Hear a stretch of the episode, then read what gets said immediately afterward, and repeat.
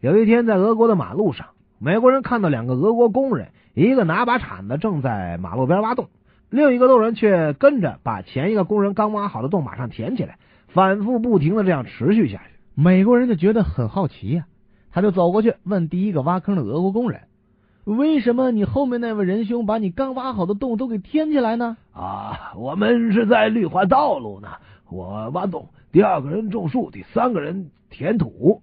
呃，不过今天第二个人请假没来。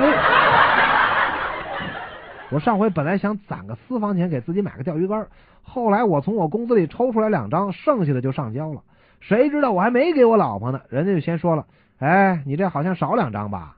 哎，我说怎么会呢？然后故作镇定的摸索自己全身。这个时候，我老婆说话了：“行了，别找了，在你左脚袜子里呢。啊，那你是不是真藏那儿了？是啊，我还纳闷他怎么知道的。看来还真是老狐狸斗不过好老婆呀。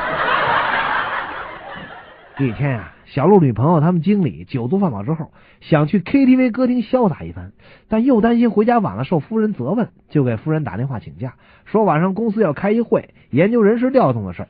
夫人接了电话之后说公司每次调整干部前，到家里送礼的客人特别多，而最近我们家客人并没有增多呀。：“这位经理夫人这么一说，哎呦呵，让这经理酒醒了大半，立马回答：呃，那那那就回就回去。”